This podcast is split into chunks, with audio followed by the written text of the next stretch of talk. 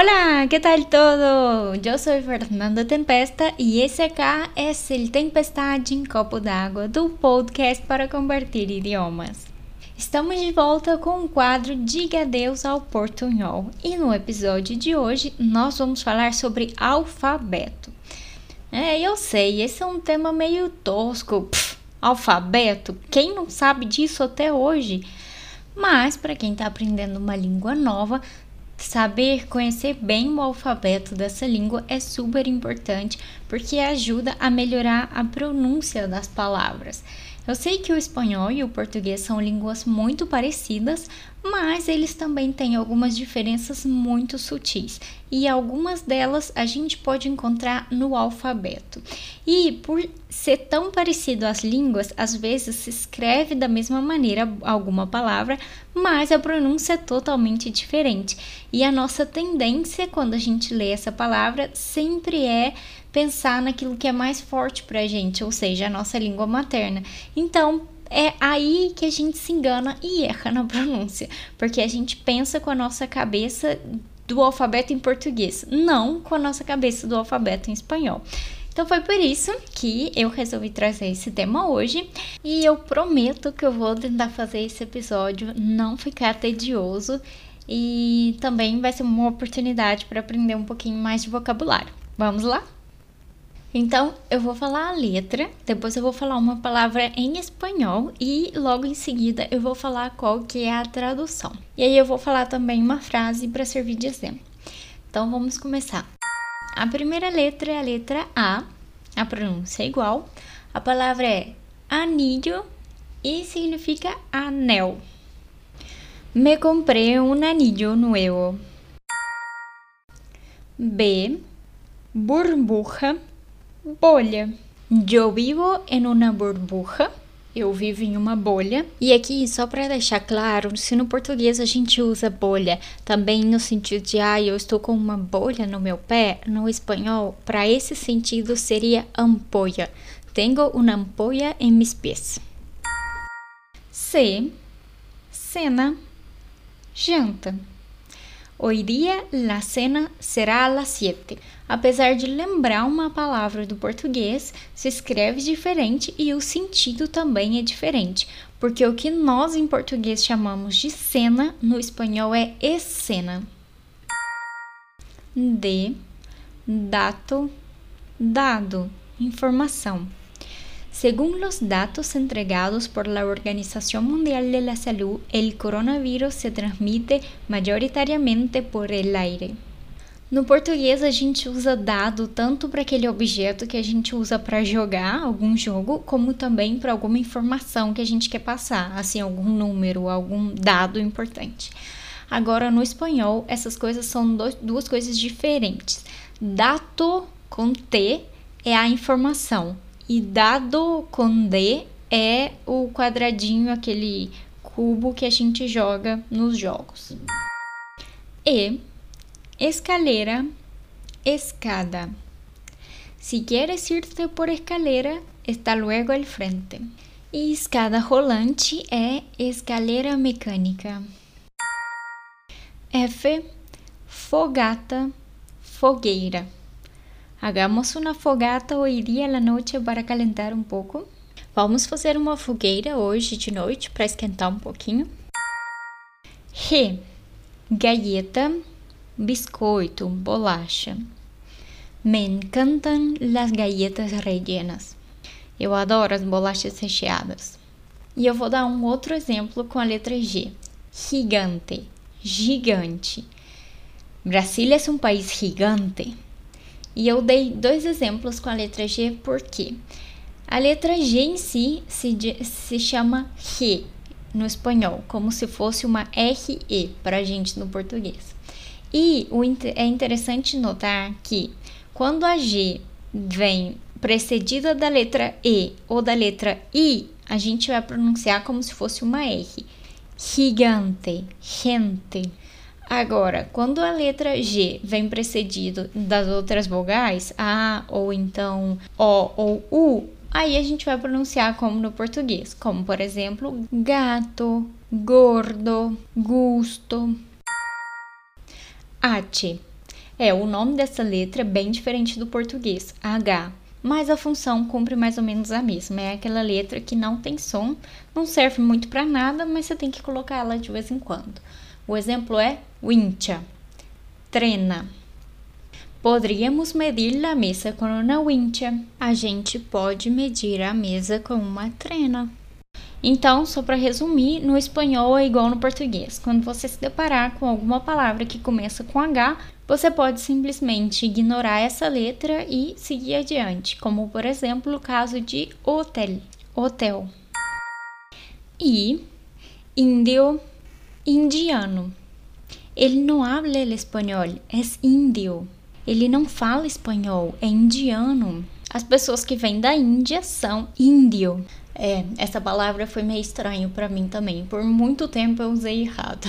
Mas finalmente eu aprendi que quando eu quero me referir a uma pessoa que nasceu na Índia, eu tenho que dizer índio. E o que nós, nós brasileiros chamamos de índio, é, em espanhol seria indígena. Rota, ralea, gelatina. ¿Te gusta la jalea de frambuesa ou de fresa? Você gosta de gelatina de framboesa ou de morango? E aqui, uma vez mais, o J não tem o mesmo som que no português, muito pelo contrário, a pronúncia é rota. É como se fosse com uma R no início, então rota. E tudo que começar com J você tem que ler imaginando que tem uma R do português. E essa regra vai valer para todas as vogais. Então, por exemplo, ralé, joven, tarjeta. E essa é uma técnica que de verdade funciona. No início eu tinha um pouquinho de dificuldade com essa J, então sempre que eu me deparava com uma J, eu pensava, ai, na verdade eu tenho que ler como se fosse uma R do português. E aí, com o tempo, eu fui me acostumando. K, quilômetro, quilômetro. Hola, necesito ayuda. Mi vehículo no funciona y estoy parada en el kilómetro 200 de la autopista norte. L. Lámpara. Abajur. Necesito cambiar la ampolleta de mi lámpara. Ha dejado de funcionar. Eu preciso trocar a lâmpada do meu abajur porque deixou de funcionar. Aqui é um detalhe muito sutil que é lampará com R e não lâmpada, como no português. E o que eles chamam de lâmpada é o que a gente chama de abajur, que é a estrutura assim. E o que nós chamamos de lâmpada, que é a, a, só aquela coisinha que emite a luz, é ampolheta. Doble L. Doble de dois, L de L. Isso não existe no português, mas no espanhol é muito comum ter duas L's em sequência. E a palavra exemplo é lluvia, que para nós é chuva. Então, é muito comum encontrar palavras com esse essa, esse duplo L e ele pode estar tanto no começo como no meio da palavra. Quando ele está no começo, é mais um som de j, lluvia, llave, llevar. Esse seria mais ou menos o som para pronunciar bem essas palavras. E quando ele está no meio, o som pode variar de país para país. É, na, na, Argentina, por exemplo, eles falariam algo do tipo gacheta. No Chile, eles falariam algo como galleta.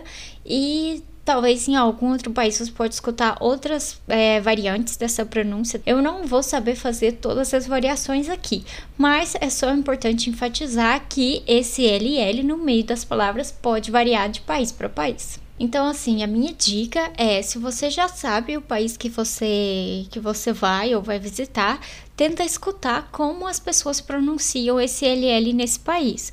É, ou então você pode adotar uma maneira de falar de alguma que você tenha mais facilidade, que você se identifique mais. Então você pode escolher essa variante para ser assim o, a sua maneira de dizer esse ele Como eu já disse, existem várias maneiras de dizer e estão todas corretas. E se esse for um tema que te interessa muito, deixa para mim um comentário ou uma mensagem lá no Instagram e a gente pode gravar um podcast dedicado a explicar as diferentes pronúncias do LL em cada país que fala espanhol.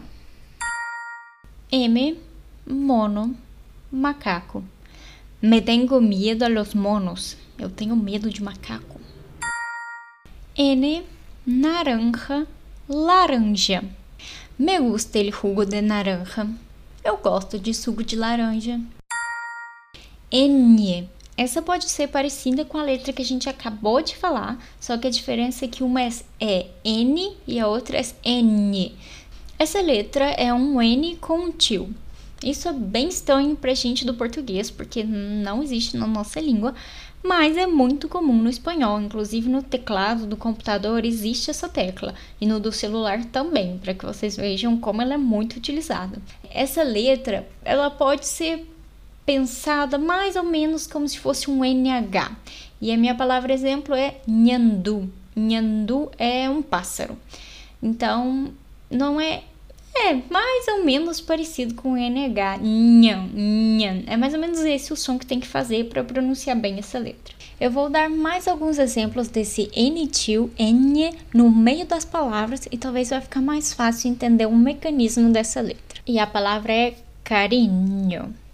É, essa palavra ela não é exatamente, é, não tem exatamente o mesmo sentido que no português, é uma maneira carinhosa de chamar as pessoas. Por exemplo, carinho, poderia cerrar a ventana, por favor? Es que tenho frio. Querido, você podia fechar a janela para mim, por favor? É que eu estou com frio. Então seria mais ou menos no mesmo sentido que a gente usa querido e querida para chamar alguém no português, você pode utilizar carinho. Outra palavra que também tem a, o N2 no meio é enseñanza. Esta universidade é reconhecida por sua enseñanza de, de qualidade, ensino, por seu ensino de qualidade. E um último exemplo aqui, daño. Dormir pouco hace daño a la salud. E uma maneira de tentar praticar um pouco mais esse N tio, esse N, seria escreve a palavra e no lugar do N-til você substitui por N-NH. Tá, eu vou explicar um pouco melhor o que isso quer dizer. Vamos tomar a palavra danho, por exemplo.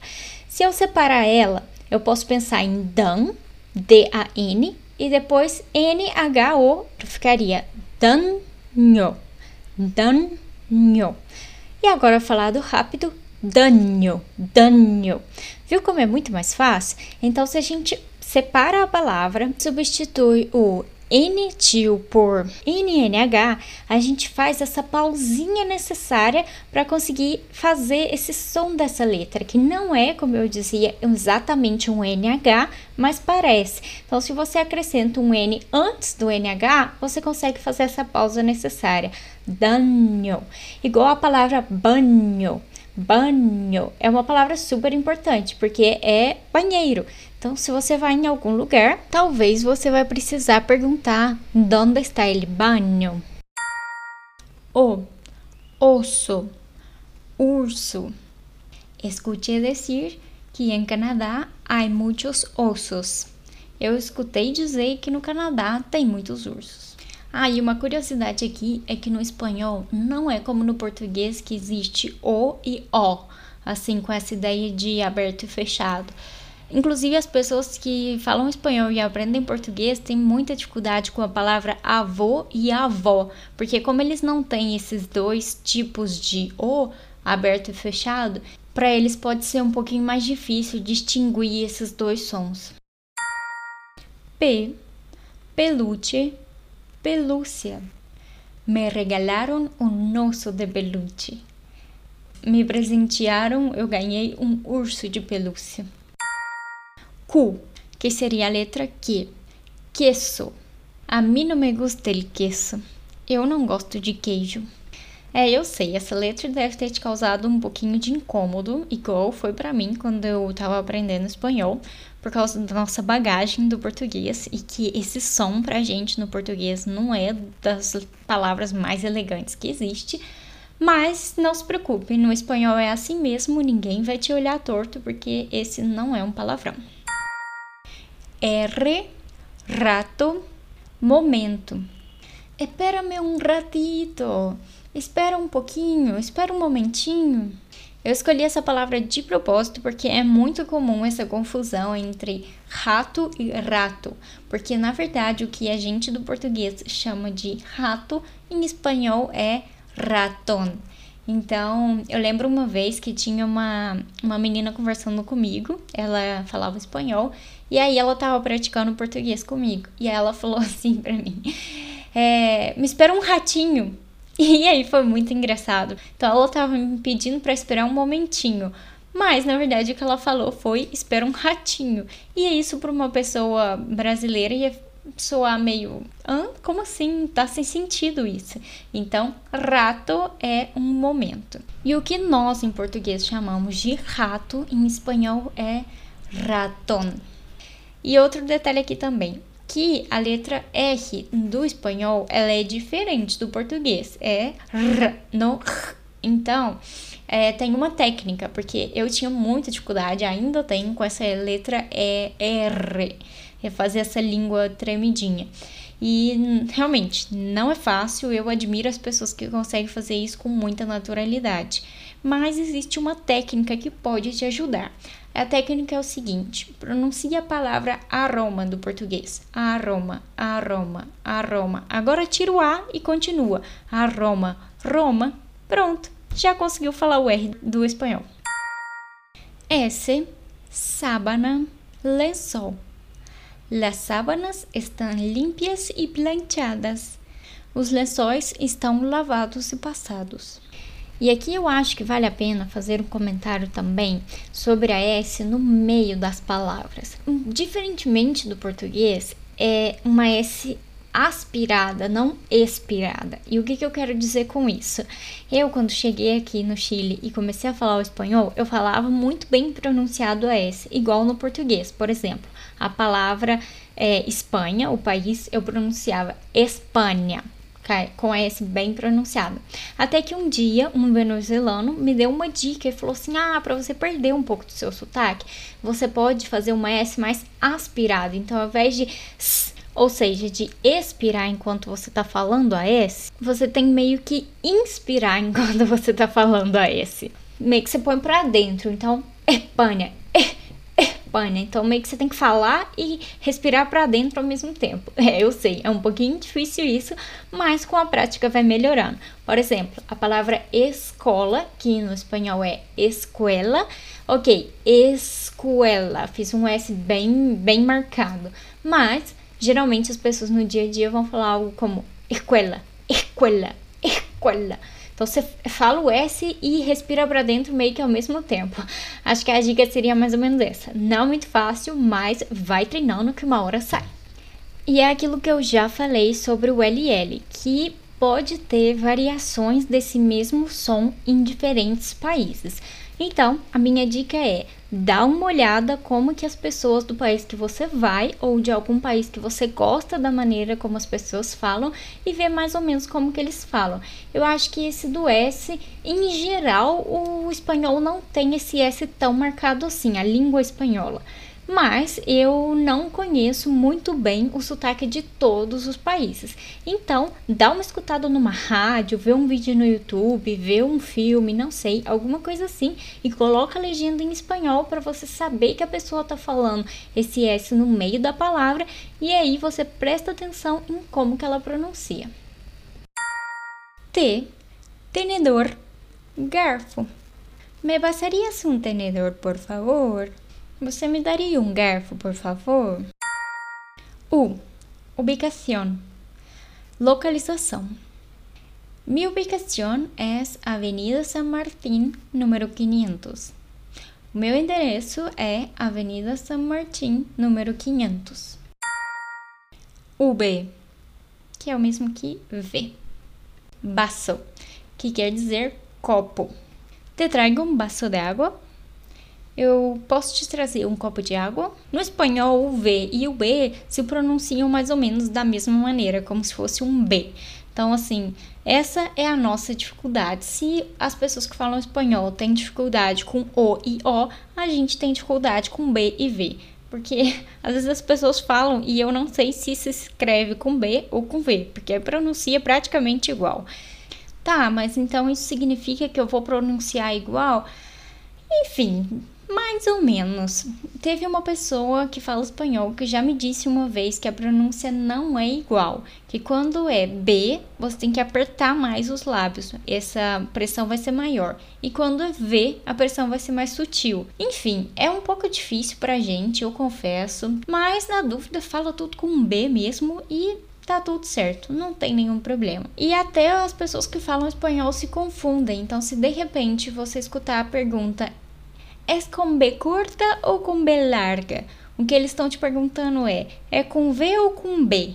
Porque em alguns países que falam espanhol, eles chamam V de B curta e B de B larga.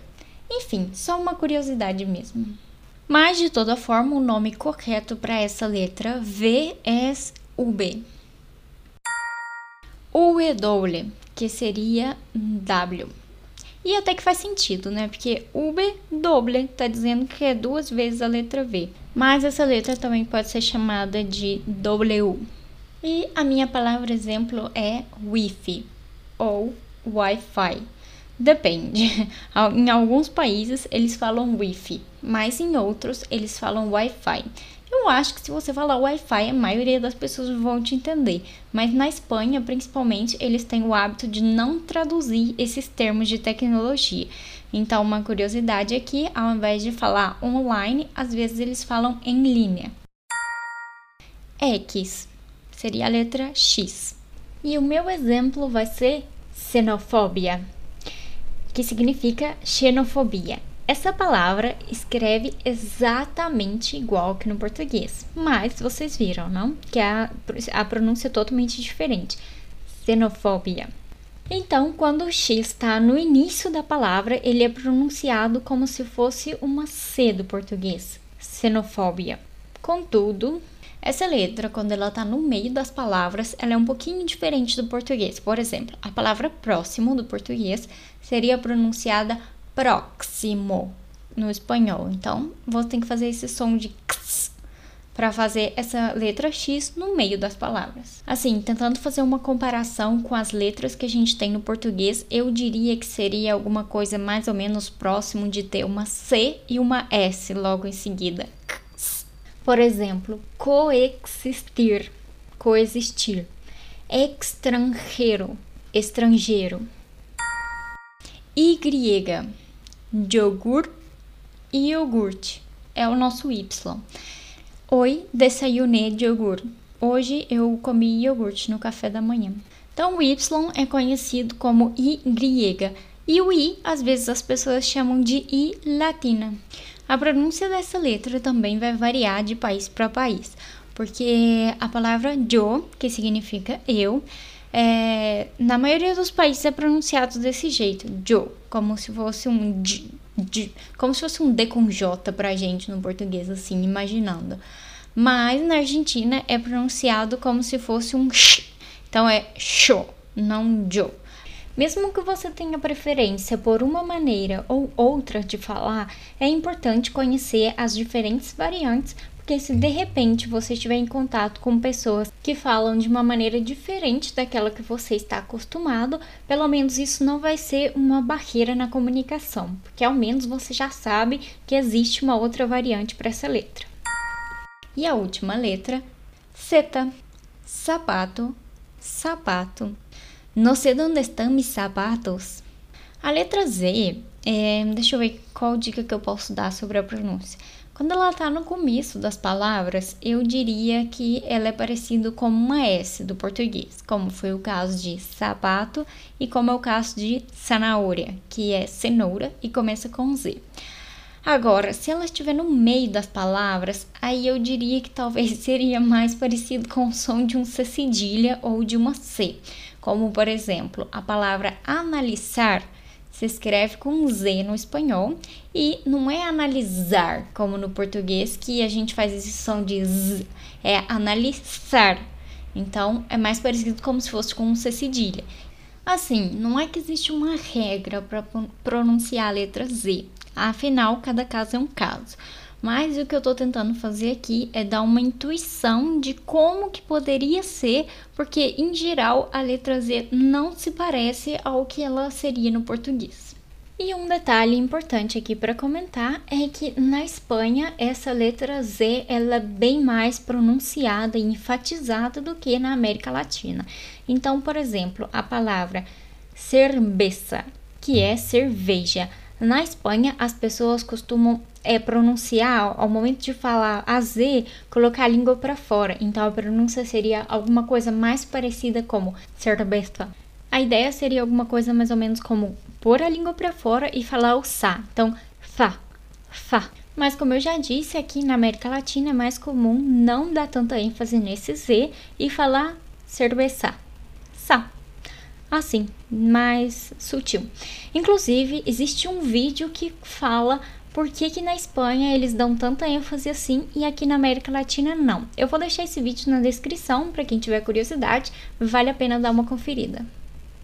E assim, só para relembrar, eu não sou nativa do espanhol, mas essas coisas que eu comentei com vocês foram coisas que eu fui descobrindo e aprendendo ao longo dessa jornada de aprendizado da língua espanhola. Eu espero que essas dicas tenham servido de alguma maneira. E o meu objetivo gravando esse podcast era contar o alfabeto, trazer um pouquinho de vocabulário e dar uma intuição de que algumas coisas, apesar de parecidas, são bem diferentes no espanhol. Eu espero ter ajudado. Se vocês quiserem mais conteúdo sobre vocabulário, sobre dicas de pronúncia ou qualquer coisa desse tipo, deixe uma mensagem pra gente lá no Instagram. E claro, não se esqueça de seguir a gente, arroba tempestade em copo d'água underline. E se você achou que esse conteúdo foi interessante, não se esqueça de recomendar para os amigos. Eu vou ficando por aqui e esse foi mais um Tempestade em Copo d'Água. Hasta luego, tchau, tchau!